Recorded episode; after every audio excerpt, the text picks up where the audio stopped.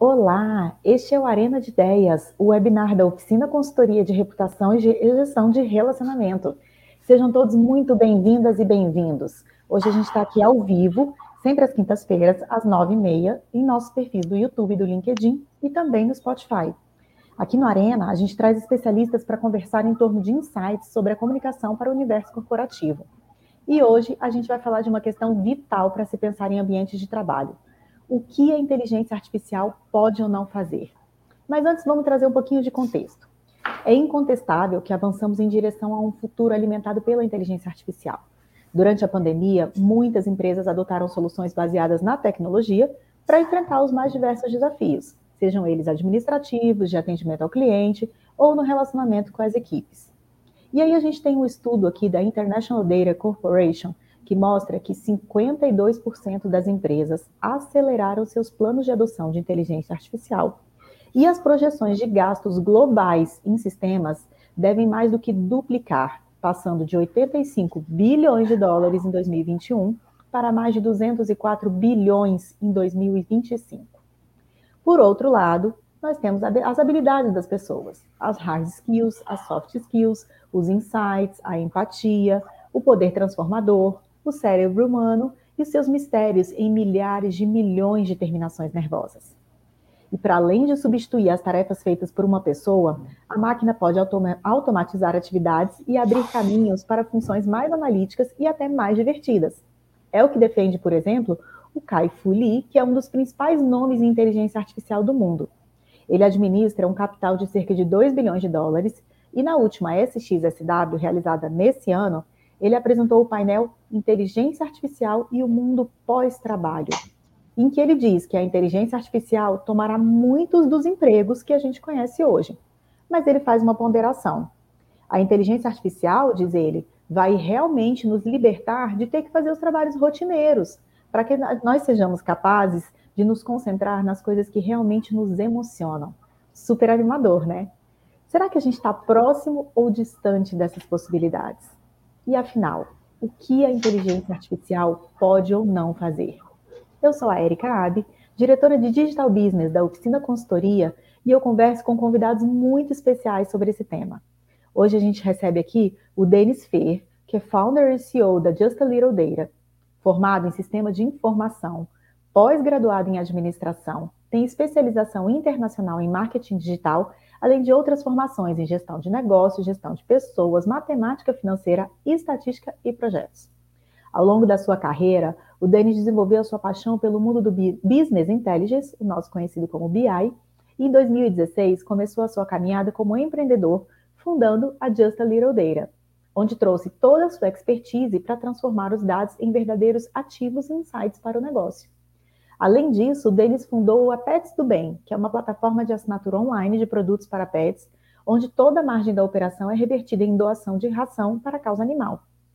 E o Alexandro Romera, co-founder e CFO da i2AI, especialista em inteligência artificial e Big Data. Ele tem carreira desenvolvida em cargos estratégicos na área de tecnologia da informação e comunicação, com vasta experiência em gestão estratégica de negócios, visão sistêmica, processos empresariais e inteligência competitiva, facilidade de comunicação e condução de processos de melhorias através de tecnologia com ênfase em desenvolvimento, infraestrutura e suporte técnico no varejo, na indústria, na logística, enfim. Muito obrigada pela presença de vocês aqui no Ideia. E você aqui do outro lado da tela também participa da nossa conversa pelo chat com comentários e perguntas. E lembrando que você também pode ver a cobertura nas nossas redes sociais e aqui no blog da Oficina Consultoria também. Pode participar com perguntas e comentários no nosso chat. Sejam muito bem-vindos, Romera e Denis. Por favor, a palavra é com vocês agora. Erika, muito obrigado, muito obrigado pela oportunidade. É um prazer estar aqui com vocês, um prazer estar aqui compartilhando esse espaço aqui com o Denis. E vai ser um bate-papo super descontraído, super divertido, de um tema apaixonante, né? Principalmente oportunidades e limitações dessas tecnologias, né? O que que hoje a gente consegue fazer, o quanto que a gente consegue ganhar de resultados e diferenciais competitivos para as nossas empresas e principalmente, estamos ameaçados por isso ou não? Vamos conversar aí, vamos ter um bate-papo aí bem legal e contem com a gente aí, uma troca muito rica.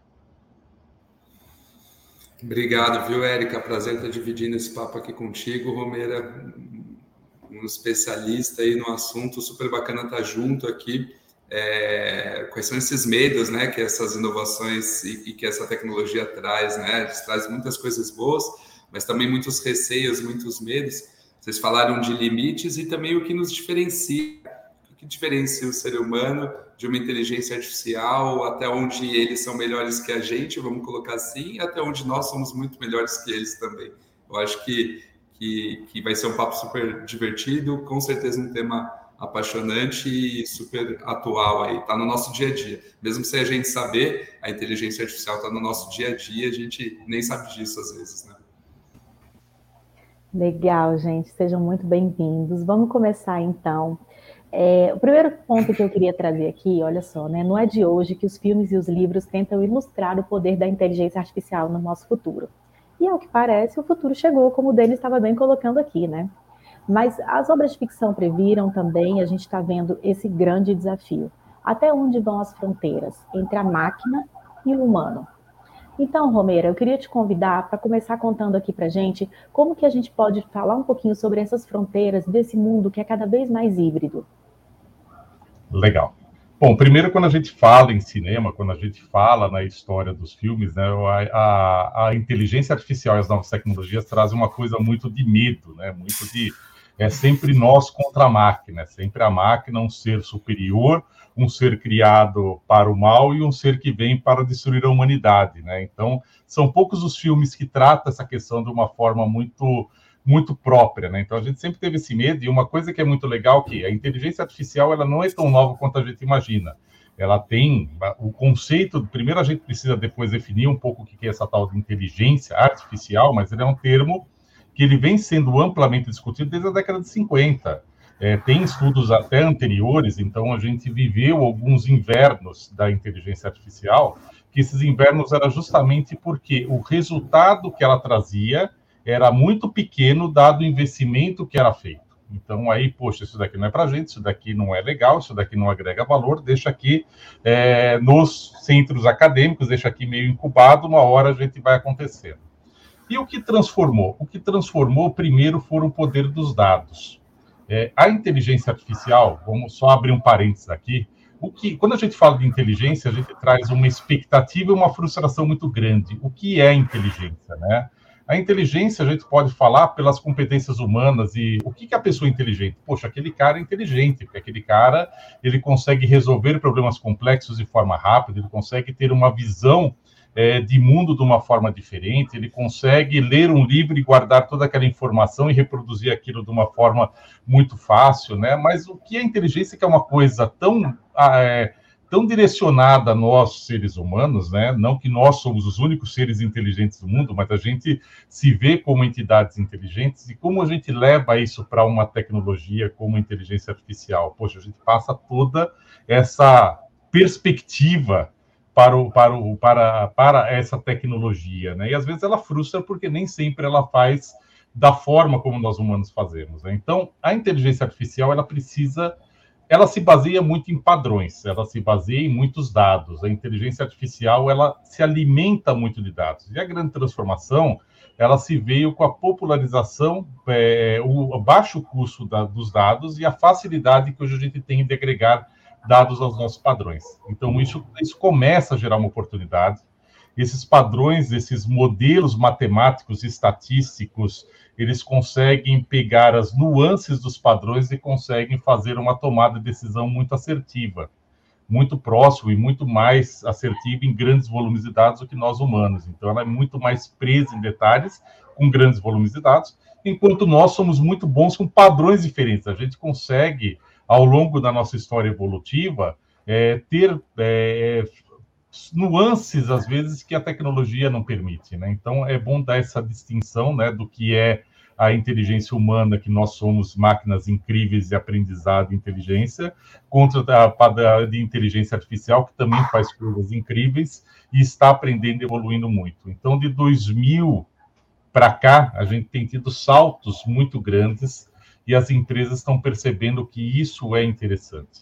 E para que, que a gente faz tudo isso? Primeiro, para tratar o indivíduo humano como uma entidade única A tecnologia só serve se ela servir ao homem da forma muito rica, da forma muito agregadora. Então a gente precisa entender justamente como identificar o que eu, Romero, o que você, Érica, o que o Denis gosta, numa massa de dados muito grande e fazer sentido. Então, dentro do negócio, como é que eu trato o Romero nas afinidades dele?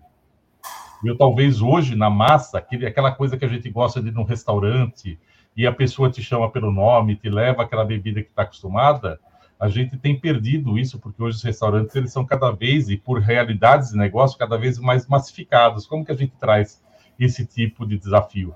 Isso é legal, eu reconhecer essa pessoa, verificar por padrões que esse tipo de comportamento tem uma afinidade com determinado tratamento e tratar dessa forma, ou isso é invasivo? Ao longo dessa conversa, a gente também vai entrar nesses detalhes. E, e, é interessante quando você fala do cinema, né, dessa construção dessa imagem da máquina do lado do mal no cinema, é uma coisa que acontece muito também com, com tubarão. Não sei porque eu sou um apaixonado por, por tubarão, assim. E não tem um filme de tubarão que tubarão é bonzinho, né? Agora, de urso, urso, urso é sempre um negócio fofo, mas urso mata mais gente do que tubarão no, no ano, média por ano. Hipopótamo, sempre fofinho, mata mais humanos do que tubarão no ano. Então, realmente tem uma imagem de que a gente cria a máquina para nos ajudar e de repente a máquina se revolta com a gente e ela domina o mundo e, e ela sempre é do mal, né? Essa imagem realmente ela precisa ser desconstruída porque ela está aqui para nos apoiar em todas as coisas, em tudo que a gente faz. A capacidade, né, esse volume de dados que o Romero comentou que hoje está mais barato quando a gente fala de tecnologia, conseguir armazenar, ler, processar um, uma massa violenta de dados nós, seres humanos, temos ainda 24 horas por dia e a gente né, tem muito mais dado hoje em dia do que tinha anos e anos atrás, e a gente não aumentou a nossa capacidade de absorção desses dados. Né? Então, a máquina vem para fazer esse processo. A gente, né, com esse volume de dados que hoje existe, quem aqui nunca foi dormir com aquela ansiedade de eu não respondi todo mundo que eu tinha que responder, eu não li todos os livros que eu tinha que ler, eu não, não vi todos os documentários que eu tinha que ver. Eu, tem sempre, parece que tem sempre alguém mais atualizado que está conhecendo mais coisas do que eu. A gente tem um limite, né? E isso está até afetando um pouco o, o, lado pessoal, né? Eu aqui, um cara de exatas, falando de, do lado de humanas aqui, de um lado pessoal de, de ansiedade, de sono, de, de coisas que a gente aí é, passa, né? De angústias que a gente passa por esse volume massivo de informação que nós seres humanos não conseguimos processar. Tá aí as máquinas, putz, como é que elas conseguem processar, mastigar essa informação para a gente, digerir muitas vezes boa parte dessa informação e nos passar ela de uma maneira mais compilada. É, você falou de barreiras, né? Elas precisam nos servir sempre, nos ajudar e nos apoiar a tomar a melhor decisão. Se a gente focar aqui em business, por exemplo, né, em negócio, a tomar a melhor decisão de negócio, a estar atento ao que o mercado está acontecendo, a estar atento ao que meus competidores estão fazendo, as, as mudanças do meu ambiente de trabalho, né, e, e tudo aquilo que interfere no meu negócio. Como é que ela está olhando para tudo isso? Que eu posso colocar um arsenal de pessoas e talvez eles não vão ter a mesma capacidade de ter essa mesma leitura, nessa mesma velocidade, e está me direcionando a tomar a atitude correta, tomar a ação correta, tá liderando o negócio com uma informação mais precisa, mais correta. Muitas vezes aí quando a gente fala aí das, dos modelos aí prescritivos até até nos direcionando, ó, máquina falando, ó, se eu fosse você ser humano, eu tô, tô indo aqui para esse lado, como se fosse um, uma receita médica mesmo, né? Eu diagnostiquei o teu problema e tá aqui, esse é o remédio. A gente vai lá e só toma a ação, dependendo da, da do modelo, do produto que está sendo criado, a própria máquina vai tomar ação para a gente. Então, acho que o, a, a barreira está tá mais ou menos aí. Ela precisa nos servir e a gente tem que ter muito cuidado quando a gente coloca ela para tomar tomar ação direta, né? Então, de repente, tem uma série de algoritmos aí é, de precificação online, está acompanhando e-commerce, oferta, demanda, preço, margem, e o próprio, o próprio algoritmo está definindo a prestação, por exemplo, de um produto que você está ali tentando comprar. Se você tiver 100% de segurança que ele está fazendo aquilo, se você tiver uma auditoria constante para validar que o trabalho que ele está fazendo está sendo bem feito, como se fosse um colaborador seu, não um funcionário seu. Você não pode é deixar ele lá trabalhar sozinho, sem nenhum tipo de acompanhamento, sem nenhum tipo de auditoria, porque você pode descobrir problema lá na frente. Legal, muito, muito legal as, as, visões de vocês. Vocês estavam falando e eu fiquei, fiquei pensando em muitas coisas que é, a gente fala quando, né, que vem à cabeça quando a gente fala sobre esse assunto. Uma delas foi que eu me lembro que eu li uma matéria há pouco tempo é, falando sobre um drone, o primeiro drone que abateu um alvo por conta própria, sem ser comandado. Né? E, e aí a gente fica, né? E agora? É, quer dizer, então, que chegamos ao uhum. tempo em que a máquina decide por si só quem vive, quem vive, quem não vive. Um... E, e, e, ao mesmo tempo, isso traz para a gente um, uma noção de que a gente tem um poder tão grande nas nossas mãos e que a gente precisa escolher com muito cuidado como lidar com isso, né? No sentido até de escolher que a máquina vai fazer o que é padrão e deixar que o humano faça o que é análise, né? O que é interação, o que é interpretação, porque a padronagem é muito interessante, né? Até na, na, na gestão de times, assim, você tem dificuldade de ter a mesma padronagem porque são diferentes pessoas Sim. atuando. Então, nessas questões metodológicas, processuais, a máquina realmente ganha da gente de lavada. Mas tem um outro lado que a gente precisa abordar aqui também, né? A, velocidade e a assertividade que a máquina traz quando ela atua em processos, vamos colocar, rotineiros, ela é muito melhor do que a nossa, né? A gente não consegue muitas vezes manter um padrão em algo todo dia, X vezes por dia, você vai repetir aquela ação, você vai repetir aquela decisão, né? A gente tem um lado lógico, mas tem um outro lado emocional forte do nosso ser humano que interfere em muitas das nossas decisões. A máquina ela é fria, né? ela consegue fazer aquilo de uma maneira rápida, eficiente, correta e quantas vezes forem necessárias, numa velocidade de tempo que talvez a gente não consiga. Então, essa, essa questão do processo rotineiro, ela ela abraça e se você, ah, eu tenho medo de perder meu emprego, o que, que você faz hoje? Você faz algo repetitivo, sem ter o, o teu, a tua qualidade, né? o teu intelecto envolvido ali, se preocupa, começa a se, se preocupar. Se você tem o seu intelecto ouvindo aqui, a tua qualidade embutida ali, acho que a preocupação ela é, ela é menor. É como que eu trago a máquina para o meu lado para que eu use ainda mais esse meu intelecto, a minha qualidade, meu poder de decisão e pare de fazer um trabalho é, braçal e, e rotineiro. É, e principalmente você falou, você falou tudo, né? O, a, a, eu chamo de humano-máquina, né? Aquela pessoa que vai lá fazendo aquele trabalho repetitivo e muitas vezes ela, ela se frustra, né? É, existem situações que a gente tem que também entender, situações que levaram a, a economia a ter esse tipo de, de função e a tecnologia, ela está muito mais barata, mas ainda muitas pessoas acham ela é muito distante. Hoje ela é muito mais barata, muito mais acessível e muito mais fácil de implantar do que a gente imagina. A gente discute muito que existe um apagão de pessoas, que existe um apagão de tecnologia, que isso é caro, que isso é para empresa grande, que isso é para gringo, que não é para a gente, e a gente fica lá naquela questão muito ainda muito superficial e vendo algumas empresas, e a gente tem várias referências aí que fazem uso a partir de tomadas de decisão por dados, crescer e falar, poxa, como eles têm sorte na vida.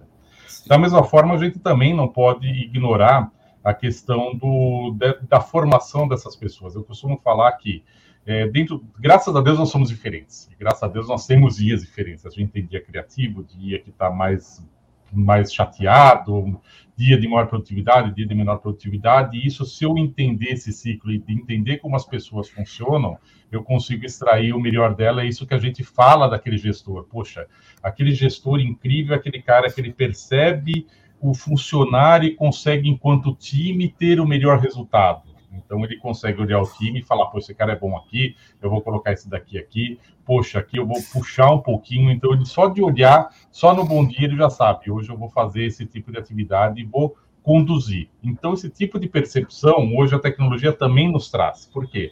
A forma como a gente digita, a forma como a gente fala, a forma como a gente senta, é, isso pode ser percebido e hoje a gente já tem modelos que conseguem definir qual que é a, a, a o que está acontecendo com aquela pessoa. E aí é o modelo de negócio, e aí entra um desafio. Qual que é o grande segredo dessas novas tecnologias? Estão nas pessoas que sabem usar todo esse arcabouço tecnológico para um resultado, para os resultados desejados experimentar, ver se faz sentido. Se faz sentido, eu evoluo. Se não faz sentido, descarto e recomeço com outro processo. Então, é sempre fazer a validação e, e eu gosto muito de começar com projetos pequenos, é, onde eu começo a melhorar a cultura, gerar receita e reinvestir isso dentro da, das instituições.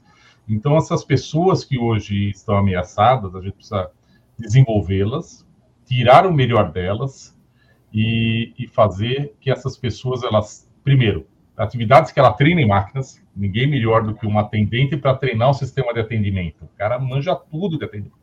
Exato. E ele vai se sentir muito mais valorizado, vai ter uma oportunidade muito grande. Ah, poxa, mas uma máquina substitui 200 atendentes. E eu não tenho 200 pessoas para treinar. Então a gente tem um desafio aí também, porque nós humanos não podemos deixar a máquina dominar. A máquina está aqui para nos servir e fazer o bem-estar para nós. Então, é trabalhar essas pessoas para outras competências. É, no passado, a gente ligava para o táxi, né? Acho que quem é um pouquinho mais antigo ligava, ficava esperando, a pessoa ligava um dia antes. Ah, eu preciso de um táxi amanhã, sete horas da manhã. Ah, sete horas é um horário ruim para gente, pode ser seis e meia? Pode, ó, o táxi do senhor já está indo. Quem hoje lembra disso? E quantas empresas de rádio táxi e quantos novos meios foram criados a partir disso? Qual a oportunidade exponencialidade que o mercado de transporte gerou na sociedade. Então, acho que ninguém mais lembra do rádio táxi e hoje o transporte eh, de massa, é, como o táxi, cresceu muito nesses anos. Sim. Então, ameaça oportunidade, depende de como a gente olha. Eu só queria fazer um, um gancho que você começou falando dessa decisão autônoma, né, do, quem vive ou quem morre, né, que você, colocou, eu acho que todo mundo aí certamente acompanha a evolução do carro autônomo, né, e uma discussão é muito essa, né, a partir do momento que você põe um carro autônomo, autônomo na, na via pública e ele tem um acidente, por acaso tem alguma fatalidade, ou mesmo sem fatalidade, de quem, de quem vai ser a responsabilidade, né? Eu tive uma, uma a oportunidade uma vez de estar lá no, no campus do, do Google e, e falar com umas pessoas que que atuavam lá com esse projeto, eles falavam que eles tinham, naquela época, já faz alguns anos, isso, sei lá, do tipo, tipo ah, a gente teve já 10 acidentes é, com o nosso carro autônomo num período lá de um ano quase de experimento. E eu falei, nossa, e né, o que, que aconteceu no acidente? O acidente aconteceu porque o carro pediu ajuda do humano, e o humano estava lá sentado sem fazer nada e ele não teve o tempo de resposta correto, porque ele ainda estava aprendendo, ele estava no processo do carro aprender. Então, toda decisão que o carro tomou era assertiva. Quando ele não sabia o que fazer, que ele falava, humano, me ajuda, que eu estou no processo de aprendizado, o humano errou a, a, decisão porque o tempo de resposta era muito rápido e ele não conseguiu fazer. Obviamente, estamos falando de acidentes super pontuais, né? Encostou no cone e tal, estamos falando de um negócio de aprendizado, mas olha que, que maluquice. Mas a discussão é de quem é a responsabilidade, né? É da empresa dona do software, é da empresa dona do hardware, é do dono que comprou aquele produto e estava dentro dele no momento que o produto estava indo para lá ou para cá, ou né, startou aquele, aquele, aquela corrida. Então é bem complexo isso, né? De quem é a responsabilidade quando envolve essas decisões que impactam de uma maneira negativa a vida do próximo. Tem um, um livro chamado Future Crimes, é, é do Mark Goodman, é, G-O-D-M-A-N, que, que ele fala de crimes, de, dessa evolução toda do mundo digital e dados, o quanto isso impacta também de um lado negativo, assim, como é que a indústria do crime também está acompanhando tudo isso, também está evoluindo para isso, também tem seus algoritmos, e também é muito maluco aí para quem gosta aí dessas teorias da conspiração. Legal, você estava falando, eu me lembrei do tanto que o carro autônomo também faz sentido para o agronegócio, né? Assim, você ter Total. é, totalmente realidade, né? Nas lavouras, aí, e aí o risco de acidente é bem menor, aí você tem outros desafios que não são esses do pedestre atravessando a rua, do cone ali no cantinho, né, que fazem Exatamente. com que a aplicação da tecnologia realmente consiga deslanchar. Né? E aí eu me lembrei também aqui de um, uma matéria que eu li há muitos anos, uma coisa que me impressionou bastante, que foi que a Microsoft estava desenvolvendo um estudo que eles estavam conseguindo captar esse mini tremor que, é do mouse nas pessoas e identificando que essas pessoas poderiam ter é, Parkinson no futuro. Então, por um, uma micro, micro, micro, micro. É, é, é, como é o nome? É, tra, tra, é, me falta a palavra. É, tremura. No tônus, tônus, tônus muscular. Né, Exatamente. E aí, as pessoas navegando num determinado site, obviamente propício para isso, né, setado para isso, para identificar esse tipo de padronagem, e como isso podia ser revertido como um benefício enorme para a saúde, que a pessoa identificar uma doença, né, como Parkinson, é, com bastante antecedência, tempo de tomar os devidos cuidados e até evoluir junto com a tecnologia, porque a tecnologia da medicina, na né, inteligência artificial, né, tá também muito, é, muito, muito aplicada e com bastante sucesso, né, muito evoluído.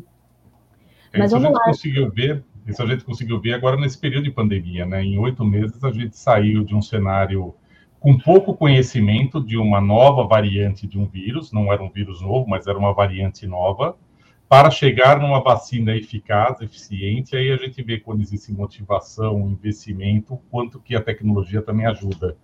Sim. Pegou toda uma base histórica, toda uma composição que se fosse fazer é, ensaios tradicionais, a gente não teria essa, essa, esse tempo de resposta no tempo que nós vivemos inimaginável. Quer dizer, estaria daqui 10 anos ainda discutindo a solução como aconteceu em outros males anteriores.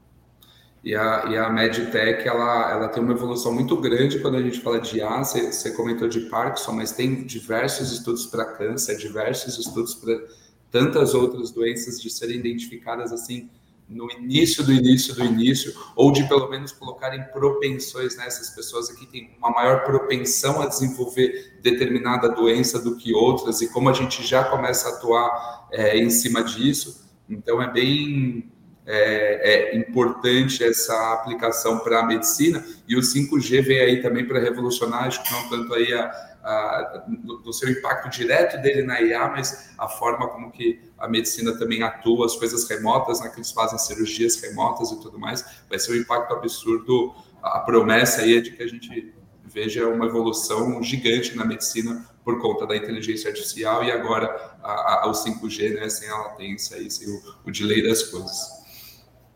Legal, bacana, ótimo, ótimos apontamentos de vocês, gente. Olha só, o nosso Arena aqui faz tanto sucesso que eu já comecei a receber perguntas agora aqui para a gente fazer, mas eu queria trazer uma pergunta que eu recebi ontem de uma pessoa que estava já ligada que esse tema ia ser debatido aqui e queria realmente participar. A Paula Fonseca, ela está lá em São Paulo e ela viu lá no Museu da Língua Portuguesa uma provocação super interessante dizendo ela assim, que em meio a tanta tecnologia, por que, que os vídeos do YouTube, e aí eu estendo aqui para todas as outras redes sociais, ainda existe muita dificuldade em criar legendas automáticas em português? Romeira, queria te convidar para comentar um pouquinho desse assunto. Legal. Bom, é o campo de processamento de linguagem natural é um campo que eu venho estudando há muitos anos, é uma paixão, e é justamente o campo da inteligência artificial que tenta fazer as máquinas entenderem e conversarem como nós humanos. Então, a gente pega os assistentes pessoais que nós temos hoje, os mais diversos possíveis, seja Alexa, Siri, Google, entre outros, ele tem um desafio linguístico muito grande. Por quê? Nós, é, quando a gente fala linguagem natural, a gente fala de alguns elementos. A gente tem o um elemento de é, sintaxe, tem a correção da língua portuguesa, a forma como as palavras se combinam, a pragmática, que é como a gente fala dentro dos nossos núcleos, então, ah, se eu sou de tecnologia, se eu sou de determinada região, se eu sou de determinada é, classe, eu falo de uma forma diferente de outras pessoas. Então, nós falamos várias línguas portuguesas, várias línguas inglesas, várias línguas de qualquer outro idioma, né? E aí existe um desafio de como treinar os modelos para que entenda isso para que entenda com um nível de assertividade muito grande. Não é fácil. Primeiro você tem que pegar é, uma estrutura de comunicação que a gente chama de corpus. Corpus é todo o texto. Imagina que eu tenho um livro, esse livro eu vou pegar todo o conteúdo desse livro, esse livro eu vou chamar de um corpus que eu vou trabalhar. Existe o corpus da língua portuguesa, mas eu estou pegando aqui um livro específico. Então, vou ler todo esse livro e vou começar a ver como as palavras elas se juntam, como as palavras se relacionam e como que ela forma uma estrutura linguística. Isso no universo de um livro, ao final desse livro, eu consigo fazer qualquer pergunta daquele livro e ele me falar no universo daquele livro de uma forma muito assertiva. Se eu for lá, pegar tudo aquilo, quebrar todos aqueles trechos em parágrafos, todos aqueles parágrafos em entidade, todas aquelas entidades nomear, se é um substantivo, se é um pronome, se é um verbo, se é um local, se é um número, se aquele local fala sobre aquilo, se aquele local não é um nome próprio. Então, a gente tem desafios ali de marcação muito dentro do contexto da palavra.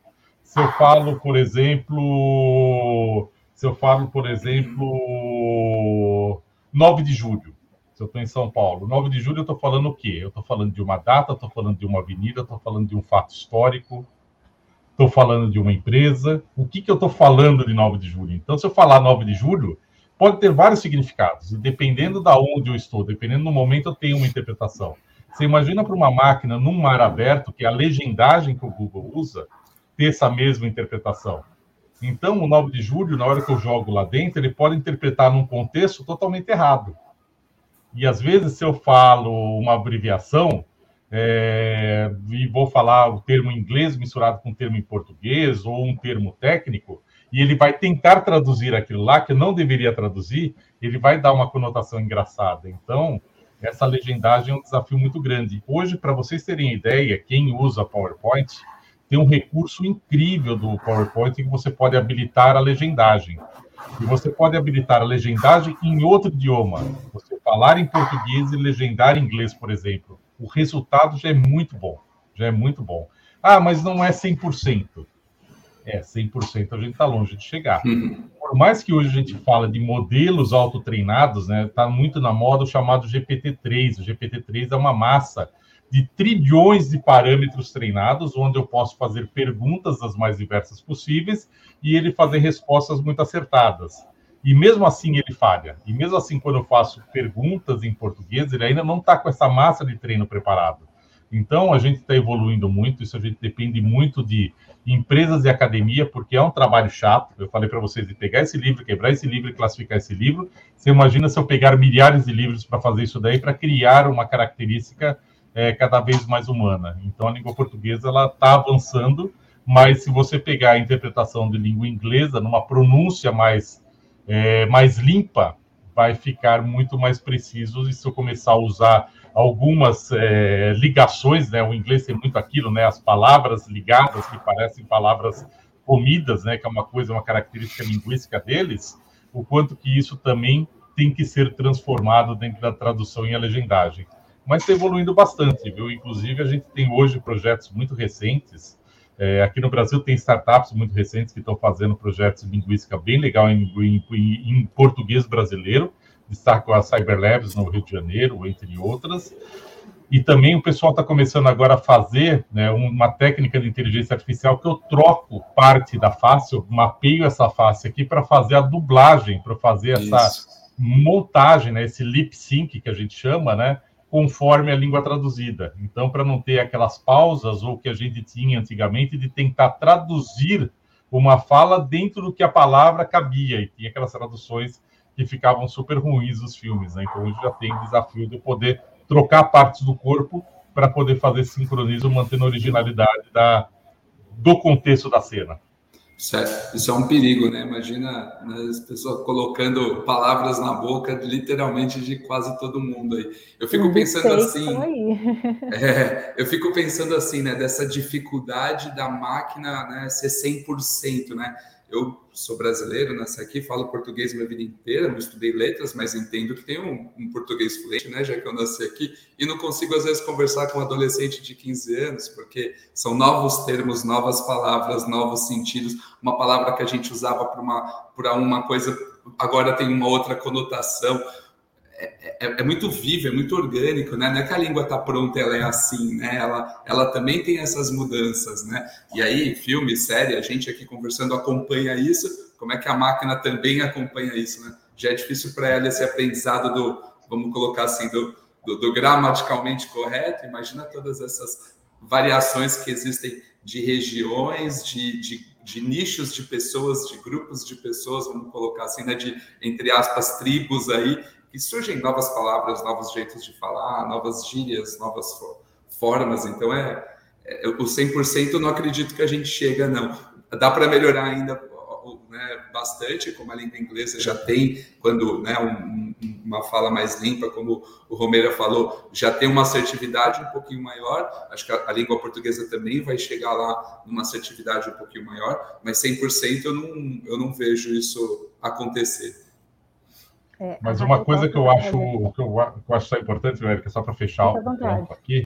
Primeiro, né, estatisticamente falando, né, e aí a gente fala de sistemas estatísticos, o 100% ele é muito difícil. Nem, significa nem que, eu vou, que eu vou tendenciar o meu modelo para que ele tenha aquele cole naquela, naquele resultado, né? A gente chama isso de overfit, né? Eu faço um modelo que ele cola. Se eu mudo a origem de dados, eu não tenho mais, porque eu não consigo colar toda a realidade do dado, né? Então, se eu acertar hoje modelos muito bons de 86%, 90%, 92%, que são modelos excelentes, gente, nós hoje, se eu, se eu falar com 92% de correção, a pessoa entende no contexto global e se eu não falo chinês e vejo uma legendagem chinesa com 92% de coerência com português, tá eu perfeito. já estou super feliz, porque eu estou entendendo ali, e por mais que tenha uma palavra ou outra perdida, eu estou falando uma língua que para mim seria muito difícil de ter acesso àquela informação.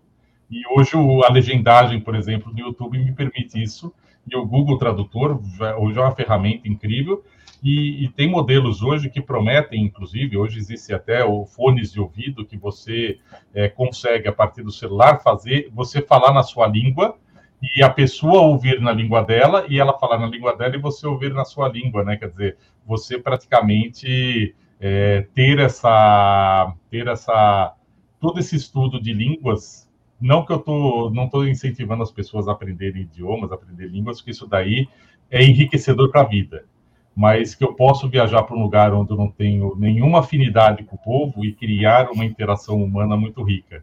Então essa tecnologia hoje ela é ela é, é inclusiva nesse sentido né? Isso me apaixona aumenta as possibilidades né, de interação. A Raquel Costa, inclusive, traz uma provocação aqui interessante falando sobre acessibilidade. Né? Se a inteligência artificial pode ser utilizada para ferramenta de acessibilidade, será que um dia teremos, por exemplo, tradução em Libras em vídeos feito por meio da IA? Né? Tá já, existe, já existe. É. Dia, né? é, já existe essas iniciativas. É mas ainda não estão totalmente acessíveis, né, popularizadas é, para todo, até em termos de negócio, né, para as empresas contratarem é, esse tipo de tradução default para todo e qualquer vídeo, uhum. né? Já existe, eu não lembro a iniciativa, mas se alguém for procurar no Google, ou se quiser, depois eu posso encaminhar e a gente deixar aí dentro do, dos comentários, tá? Mas existe iniciativa, sim, já em Libras, muito bem é, adaptado, a, a diferença realmente da tradução de Libras é que ela tem uma interpretação de contexto, né? Porque o tradutor de Libras ele é um artista, né? Porque a, a Libras é, é, é, é, incrível, né? Porque eu consigo traduzir aquela, aquele sentimento é, num, num, símbolo e aquele símbolo ele faz é, todo sentido. Então, praticamente, eu não faço a letra a letra. Eu faço sinais que determinam um determinado comportamento. Então, o tradutor ele é um artista que ele está interpretando e dando o seu sentimento também para que o outro interprete o contexto do que está acontecendo. Legal, legal. Eu queria trazer uma outra provocação aqui também do Fred Van, que ele fala assim: a inteligência artificial é uma grande e poderosa aliada, porém é necessário chegar ao equilíbrio entre essa produtividade e a assertividade com as decisões e a intuição humana para a tomada de decisão. Então, Denis, do ponto de vista de negócio, do ponto de vista da tomada de decisão, é, como que você vê a aplicação e as possibilidades da inteligência artificial aqui dentro, passando também pelas questões éticas, claro? É, elas são super né, importantes, né? Teve uma entrevista recente aí, estou falando de três, quatro meses atrás, do, do, Musk, né, falando que toda decisão de uma empresa deveria ser tomada pela máquina, exceto as estratégicas, né? E ele, naquele contexto daquela entrevista, falava muito, por exemplo, de demissão. Imagina, né? Um algoritmo definir a lista de corte, de repente, de uma empresa. Putz, você foi mandado embora por um algoritmo, né? De repente, ele já pode até disparar o e-mail lá, não precisa, ninguém nem vem te contar isso. Olha que, que indelicado, né? Teve uma empresa lá, se eu não me engano, é, é, americana, Vale do Silício, eu posso estar errado aqui no local dela, mas se eu não me engano, uma empresa de tecnologia de lá, que fez essa ação, né? A, máquina definiu quais seriam os colaboradores que no, no, período aí de pandemia e tudo mais seriam desligados e, e, a máquina acionou eles, né? Então teve literalmente um e-mail chegando lá na caixa de, dessas pessoas com um motivo, uma descrição, a parte lógica e racional totalmente presente, mas nós nós somos seres humanos, né? Eu acho que o que nos difere muito da, da máquina é, é, é essa decisão é, não tão lógica e racional. Para todas as decisões lógicas e racionais, talvez a máquina tenha que ser colocada, tenha que ser ouvida, vamos dizer assim, para que a gente tome a decisão mais correta, mas tem coisas que não passam um pouco por isso, né? A gente começou nosso papo você citando os filmes de, de, de, de inteligência artificial. E tem um filme que, que essa cena específica me marcou muito, que é o contexto ali do filme que chama Eu, Robô, do Will Smith, que tem lá os robozinhos, a inteligência artificial já está no dia a dia, toda família tem um robô dentro de casa, enfim, só para dar um contexto. E aí tem um acidente onde ele e uma criança caem lá no rio vão, vão ser afogados. E a máquina fala: opa, tem um ser humano em perigo, eu vou salvar, porque a máquina é amiga do ser humano. Mas qual é a decisão da máquina? A decisão da máquina é salvar ele, porque ele tinha uma probabilidade maior de ser salvo do que a outra pessoa que estava afogando com ele. Só que essa outra pessoa era uma criança. Qualquer ser humano pularia para salvar a criança e não um adulto. Inclusive ele que estava ali nessa situação. Se a escolha fosse dele, ele escolheria não, salva a criança, deixa eu para lá, né? Ela é uma criança. Tipo, é, ela é prioridade. E a máquina talvez não tenha essa linha pequenininha, tênue que a gente tem de coração, de alma, não sei exatamente qual é a, a melhor definição, mas de tomar uma decisão mais certa nesse sentido, mesmo que às vezes ela não é a decisão mais lógica. Então, para mim, essa, essa é um pouquinho da barreira, sabe? Isso daí também muda muito culturalmente, tá? Até tem um estudo, né, voltando no carro autônomo, tem um estudo do MIT, que é uma, um centro de tecnologia americano super famoso, é, que é chamado The Moral Machine, onde ele fala, né, onde em determinado contexto, qual a sua decisão, bem nessa linha, se eu vou salvar a criança, se eu vou salvar o adulto, porque também isso é cultural. É, dependendo da onde, então a, a, emoção também passa por fatores culturais. Então, eu vou salvar a criança, eu vou salvar o adulto. Então, a máquina ela vai, a partir da sua massa de dados de treino, ela vai avaliar dentro do que ela foi preparada qual é a probabilidade. Então, se ela estiver visando quem tem melhor condição de, de sobrevida, então ela vai tomar uma decisão baseada no que ela foi preparada para aquilo, né? E a gente, naquele momento, tem uma decisão moral. Ah, eu vou salvar a criança, vou salvar o adulto. Eu quero salvar os dois. Não, os dois eu não vou conseguir salvar. Vou ter que escolher um dos dois. Dependendo da cultura, eu vou salvar o adulto. Dependendo da cultura, eu vou salvar a criança. E dependendo da cultura, eu não vou salvar nenhum dos dois que eu estou me preservando. É. Então é uma questão medo de pular, né? É uma questão muito difícil. E esse estudo ele é, bem, ele é, ele é bem legal porque ele coloca justamente vários contextos de um carro ah, dentro de um acidente, dentro de um acidente iminente. Quem que você vai atingir? E várias situações. Então, desde situação de, da, da, da, de uma mãe com uma criança no colo, de um idoso, de, uma, de um grupo, de um animal, etc. Tem várias situações, vale a pena conhecer e é bem legal esse tipo de, de, de, provocação, porque também a gente, como humano, também não tem uma resposta. É isso. É isso. E a máquina é, depende da base de treino. A, no, a, nossa resposta é diferente, né? E, e, é o que você falou, a máquina depende de um padrão, e às vezes nem, nem a gente vai, cada um de nós três aqui, de repente, tomaria uma atitude diferente, né? Nessa, nessas mesmas situações. Então é muito, é muito maluco isso. Trazendo para o mundo do business, que era ali a pergunta, eu acho que é essa. A, a, o ponto é é, tem decisões que não é só a questão lógica, você precisa ter o teu, um pouquinho do teu lado ali humano para tomar aquela decisão. Então, é entender bem quais são essas para que essas fiquem sempre mais na tua mão do que na mão da máquina. Legal, legal. Essas questões éticas e morais não à toa, né? São há 200, 300 anos estudadas pela filosofia, né? E realmente elas são apenas transportadas para aplicação na inteligência artificial. Né? A gente tem, enquanto sociedade, dificuldade de entender o que é ético e moral para um, o que é ético e moral para o outro, né? varia conforme a, a cultura, como o Romera bem colocou aqui. E eu fico pensando muito que, do ponto de vista de negócio, as organizações também vão precisar se deparar com isso, até em questões de compliance, né? em que a inteligência artificial pode ajudar a, a, entender comportamentos, pode ajudar a identificar esses comportamentos. E aí algumas pessoas criticam falando sobre é, esse estado de eterna vigilância, né, de tudo que você. Mas a verdade é que tudo que a gente faz na rede deixa dado, deixa rastro, né, deixa dado.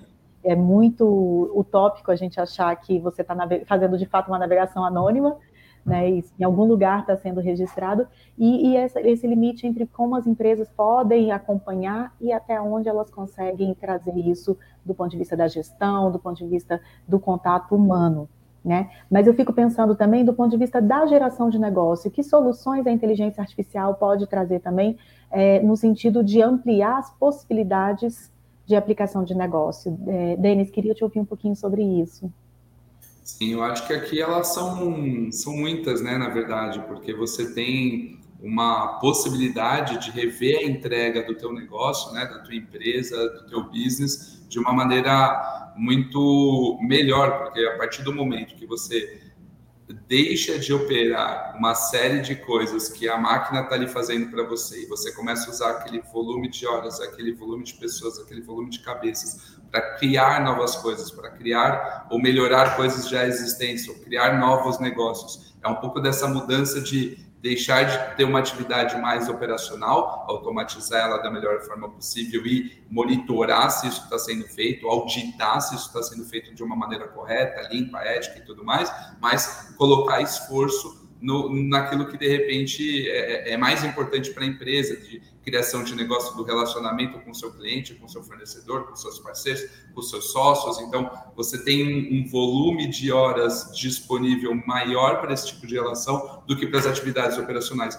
e uma taxa de assertividade nas atividades operacionais muito grande. Então, isso, isso muda muito o dia a dia de uma organização e o foco das pessoas dentro de uma organização. Aí, fora isso, você tem uma oportunidade de se criar diversos novos negócios. Né? A gente falou dessa indústria da transformação é, da transformação da indústria de, de, de, táxi aí, de carona, vamos chamar assim, vai para abranger todos os aplicativos e empresas que estão aí no meio, de você conseguir se transformar de um lado para o outro. A gente está falando aqui dessas calls, dessas videoconferências que têm impacto direto na indústria da aviação. Talvez eu não preciso me deslocar tanto mais, e, e até em grandes é, é, distâncias, para realizar determinadas atividades. Então você vai criando, vão se criando novos negócios, novas soluções para esse mundo novo que vão surgindo.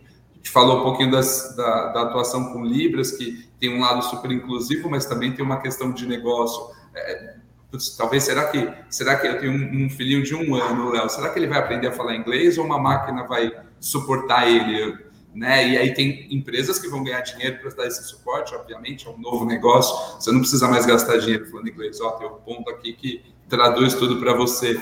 Então tem uma série de oportunidades que vão surgindo e que a IA vai vai trazendo mudanças comportamentais dentro da tua empresa, dentro da tua indústria, né? Eu, eu, eu lembro de ler um, um, um, artigo falando do médico, né? Putz, você tem a IA com um conhecimento muito maior do que um ser humano possa ter, fazendo um diagnóstico do paciente muito melhor do que um ser humano de repente possa fazer, mais preciso. E o médico, como é que fica nessa história, né? Putz, ele vai se apoiar na IA, óbvio que ele vai ter que ter uma, uma, uma boa parcela de conhecimento ainda, mas se apoiar nesse direcionamento que a IA está dando e de repente focar muito mais no seu paciente, focar muito mais no atendimento dele, focar muito mais no tete a tete com ele, que hoje talvez ele está ali, né, com aquele volume de trabalho, aquele volume de coisas, quase que numa operação automática, né? Quem nunca foi num, num, num, médico no hospital e se sentiu ali quase que numa operação, eu sei que eu vou ser atendido aqui, lado, eu vou para a radiografia, eu venho, você às vezes sabe até o caminho, quanto eles de fato estão olhando para mim, né? Então acho que muda bem assim toda a parte da organização e, e novas coisas aí vão surgindo de, de negócio é, são bem aparentes, né? Acho que é como aproveitar essa oportunidade, né? Cada empresa na sua indústria, no seu setor, mas como aproveitar essas oportunidades desses novos negócios, dessas novas linhas de receita, os savings que a gente vai poder ter no, no dia a dia com a aplicação da IA. Legal. E aí, pensando nesses novos modelos de negócios e operacionais e esses processos que impulsionam a nossa qualidade, criação, falando um pouco de sustentabilidade também, com, em meio a tantas máquinas que podem melhorar tanto a nossa vida e a nossa relação com o nosso planeta, eu queria ouvir você, Romero, um pouquinho sobre o que, que de fato é inovação, o que, que a gente pode é, trazer nesse debate de um tema que já é tão moderno e de um tema que já parece ser tão atual, mas como a gente pode pensar ainda mais inovação nisso? Legal. Primeiro, assim, né? Eu, hoje a gente precisa fazer uma provocação interna, assim, né? Eu devo adotar a tecnologia ou não devo adotar a tecnologia? Qual que é o meu o meu processo dentro do meu departamento, da minha empresa, do meu segmento? O que eu falo é, a gente tem uma luta constante por resultado. Se eu não fizer, meu concorrente faz. E às vezes ele faz rápido e eu não tenho fôlego, por mais eu ser muito maior, eu não tenho, às vezes, fôlego para correr atrás. Isso é, por exemplo, se a gente pegar exemplos de grandes bancos centenários, estão correndo atrás de novos bancos digitais que estão aparecendo e crescendo, e o que mudou na essência dele? A eficiência. Então, se a gente, sem dar nome a nenhuma, nenhuma entidade, mas todo mundo já tem alguma em mente, né? A gente já vê a eficiência desses novos bancos digitais frente aos bancos tradicionais, desde o processo de abertura de conta, de concessão de crédito. Ah, mas eles tomam um risco maior. Será que o risco ele é de eu dar dinheiro para quem não paga, ou o risco é eu deixar de dar dinheiro para quem paga, mas eu tenho um viés de não dar dinheiro para aquela pessoa porque eu acho que ela não é um bom pagador? E aí colocar na balança e ver qual que é o melhor modelo desse, dessa situação. Então, falando de inovação, hoje a gente vive um modelo que está evoluindo muito rápido.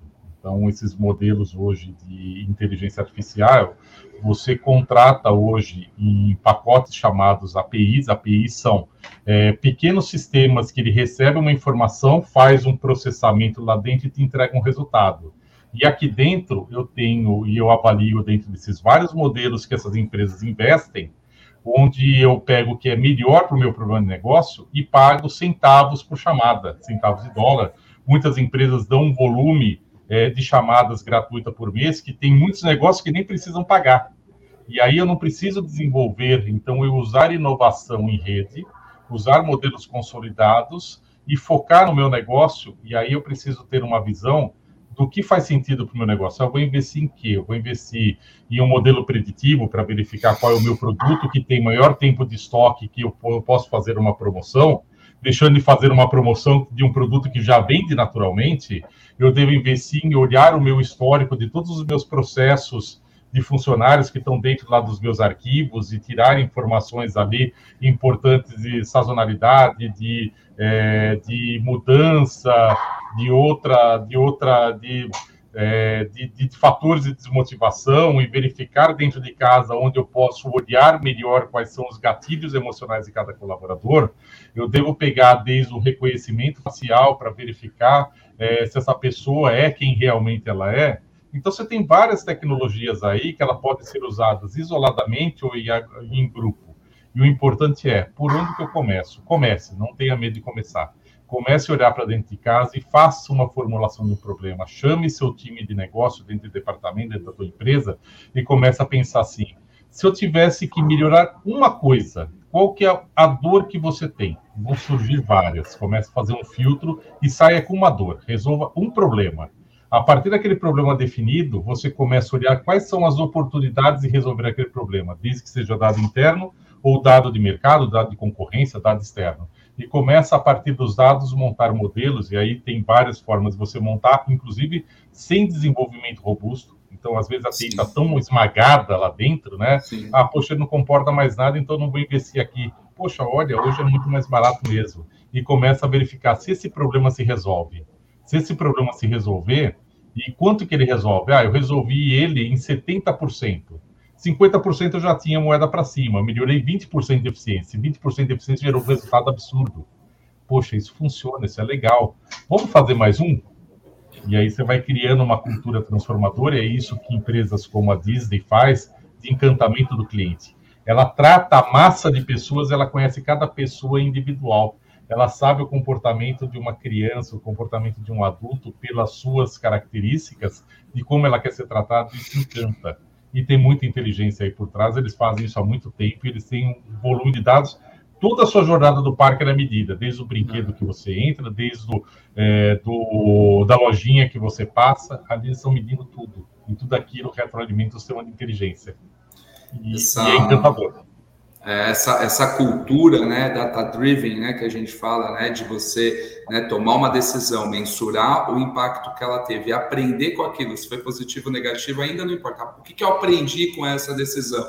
Legal, se foi positivo, vamos colocar lá né, para ganhar o parabéns aqui do chefe, mas o que eu aprendi com aquilo é mais importante. Qual é a nova decisão? Qual é o impacto que ela tem? O que, que eu coleto de informação? E fazer isso repetidas e repetidas vezes. Tem negócios que isso é, pode acontecer em minutos. Ah, um aplicativo aí, um desses de alto volume de negócio, um joguinho aí no celular, que tem milhões e milhões de pessoas conectadas ao mesmo tempo. Às vezes, uma, uma atuação da um botãozinho específico ali aumenta X% no volume de pessoas que clicam naquele botão, que compram aquele acessório do joguinho, aqueles centavos ali, aquela vida para você jogar mais uma vez o joguinho. E às vezes em minutos você já sabe o resultado daquilo quando você tem um alto volume de dados. Tem outras indústrias que você precisa às vezes esperar um mês, dois, para coletar se aquilo deu certo ou não. Não tem problema. O importante é esse ciclo que o Romeira comentou, ele acontecer uma vez, é, N vezes possíveis, sempre com um objetivo em mente, com uma melhoria. Não dá para mudar tudo, né? Ah, isso aqui não está funcionando. Muda todas as características, muda a cor, muda o fundo, muda o local, muda o público-alvo. Aí deu certo deu certo o quê? Eu não sei o que, que eu acertei, né? É, deu resultado agora, mas o que, que funcionou? A gente não aprendeu. Se a gente não aprendeu, a gente perdeu essa oportunidade de fazer esse ciclo rodar. Eu costumo falar, quando você fala de inovação, inovação não é sair criando um negócio maluco e tal, né? Inovação é você resolver um problema da maneira né, super eficiente, rápida, de menor custo. Eu, eu falo muito de, de pessoal separar um, um, um dinheirinho para isso que não comprometa a ROI. Então, putz, eu estou aqui fazendo meu budget aí para 2022, qual que é os 2%, 3%, 5%, 10%, aí vai dar cultura da empresa, mas qual que é o percentual do dinheiro que eu vou usar esse ano para aprender e testar as coisas? E a, e, e a premissa é, vai dar tudo errado, eu não vou dar resultado nenhum para a empresa com esse dinheirinho, eu vou usar para aprender, porque no meio dele vão ter iniciativas que vão dar resultado, aí como o Meira falou, resultados às vezes exponenciais para a empresa. Mas se você só vai saber se você tiver essa cultura da experimentação, a, a cultura do, do, teste, a cultura de você conseguir colocar isso. E tem que ser permissível, permissível errar, né? Ah, a gente fez lá um teste, colocou lá, pegou um problema, selecionou, fez uma ação e errou, manda embora. Cara, quem que vai tentar de novo? naquele ambiente, naquela empresa. Ninguém vai tentar de novo. Então, a, a gente não pode ter essa cultura do, do culpado, né? A cultura do, errou. Não, o que, que você aprendeu? Agora vamos aprender mais um pouco. Agora vamos aprender mais um pouco. É, é, é a pessoa tem que estar muito segura de colocar na mesa o que ela acertou, o que ela errou, o que ela aprendeu naquele momento. E, e em muitos ambientes é muito difícil você ter essa transparência, né? Tem muitas indústrias que são as indústrias da afirmação, né? Eu tenho que estar sempre certo, senão eu não cresço. É, é, é diferente, nós estamos numa era completamente diferente. Né? A, gente tá, a gente tem que estar sempre aprendendo. E com isso a gente vai crescer. Né? Legal, maravilha, que debate e nossa, super animador. A gente está entrando aqui nos minutinhos finais. Eu queria abrir para o Romeira comentar alguma coisa que tenha ficado aí pelo caminho que você ficou com vontade de comentar. Romeira Denis também quiser trazer um pouquinho nesses últimos minutinhos antes da gente se despedir do nosso público. Legal. Primeiro é, é deixar um, uma provocação, né? qual é o momento de entrar nesse, nesse novo mundo? Né? O momento é agora, o momento já passou, mas nunca é tarde de começar. E por onde que eu começo? Começo consumindo conteúdos, tem tantas entidades legais, tem tantos cursos hoje, até de forma gratuita e curada, tem tantas empresas de tecnologia que investem. Nós da H2AI fazemos um trabalho também de, de, de, de divulgação e de promoção de, conteúdo também. E a nossa ideia é participar de ações aqui Oficina de Ideias e Arena de Ideias, a gente poder é, discutir cada vez mais e poder entender cada vez mais dentro do âmbito do negócio, trazer pessoas e começar a ter esses insights, né? E começa assim, poxa, eu quero entender um pouco isso, é, dê uma olhada hoje dentro do. O YouTube hoje ele tem muito conteúdo bom, tem muito conteúdo legal de pessoas boas. Começa a ver quem você tem mais afinidade, começa a ver quem fala melhor essa linguagem que faz sentido para você. Ah, mas quem fala besteira e quem fala verdade. Começa também criar um pouquinho, começa a olhar para algumas empresas mais tradicionais de tecnologia, mais consolidadas, e a gente tem quatro de destaques, né? O próprio Google, que a gente comentou, Microsoft, IBM e AWS, que é um braço de tecnologia da Amazon e-commerce, que virou uma grande, uma das maiores empresas de tecnologia do mundo, e eles têm material ali, lógico, que vendendo tecnologia própria, mas eles falam de conceitos super consolidados, começam a olhar para eles, começam a olhar também entidades sérias, começam a olhar é, pessoas que falam a respeito disso e vocês vão ver muito conteúdo aí para inspirar. Tem muita coisa, então não perca a oportunidade de começar. Comecem hoje. É, concordo plenamente. Eu acho que esse, esse momento de entrar né, nessa conversa de AI, de começar a usar esses modelos matemáticos, estatísticos, a, inteligência artificial em si, para o seu dia a dia de negócio, vamos colocar aqui de negócio, é, pega aí que o bonde tá, tá passando, né? Tinha um amigo que colocava, era igual falar inglês 20 anos atrás. Você tinha um salário maior porque você dominava um, conhecimento que pouca gente naquele momento dominava aqui no, no Brasil. É, utilizar a ciência de dados hoje em dia, né, e essas aplicações todas que envolvem aí a ciência de dados, para mim é um diferencial competitivo ainda. Só que logo mais não vai ser, porque logo mais todo mundo vai estar ali bastante equilibrado as estruturas hardware, vamos dizer assim, está mais barato, o conhecimento está maior, as APIs e os modelos e as coisas estão começando a ficar mais barata, mais acessível. Não é algo só para grandes empresas, tá, pessoal? Pequenas, médias empresas podem usar muito da ciência de dados, da inteligência artificial. É, tem, tem bastante é, coisa free por aí que pode ser consumida, obviamente tem que tomar muito cuidado, mas que pode ser consumida. É, e olhar para os especialistas que, que, que, que, direcionam isso muito bem. Então, o bonde está tá, tá indo e, e, tem que subir nele. Assim, para mim, não importa qual é a sua indústria, qual é o core da sua indústria hoje, dados, vamos colocar de uma maneira ampla aqui, dados, ele também é core da sua indústria. Eu trabalho no financeiro, dados é core do seu. Ah, eu sou trabalho com logística, dados tem que ser core. Ah, eu, eu faço e-commerce, dados tem que ser core. Dados tem que ser core da sua indústria hoje, tão quanto o seu core de fato de negócio, porque eles estão andando lado a lado e te traz um diferencial competitivo. Então, abraça essa, essa onda aí. E para a galera que gosta aí do, do que a gente às vezes falou assim, né, desse, do, aquele pensamento diferente, daquele pensamento do calma aí, mas eles vão dominar o mundo, essas máquinas aí são malucas e tudo mais.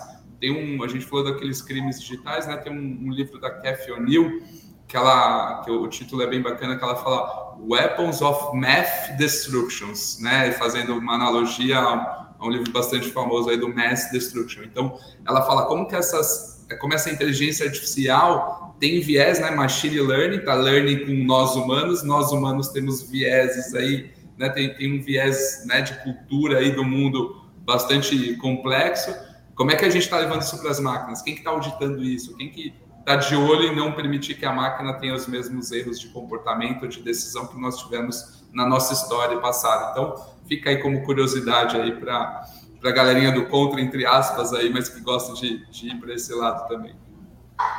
Perfeito, maravilha. Agradeço demais a participação de vocês, esse debate tão rico. Deixaram recados finais super importantes aqui para a galera sair animada já para consumir conteúdo e, de fato, quem ainda não aplicou precisa correr para colocar dados no seu negócio, né? Bom, a gente espera vocês no próximo Arena de Ideias, daqui 15 dias, na quinta-feira, dia 9 de dezembro. E para finalizar, eu convido vocês a assistir o nosso vídeo institucional aqui da Oficina Consultoria. Muito obrigada, Romeira, muito obrigada, Denis, e uma ótima semana para todos nós. Obrigado, pessoal. Obrigado, pessoal. Prazer.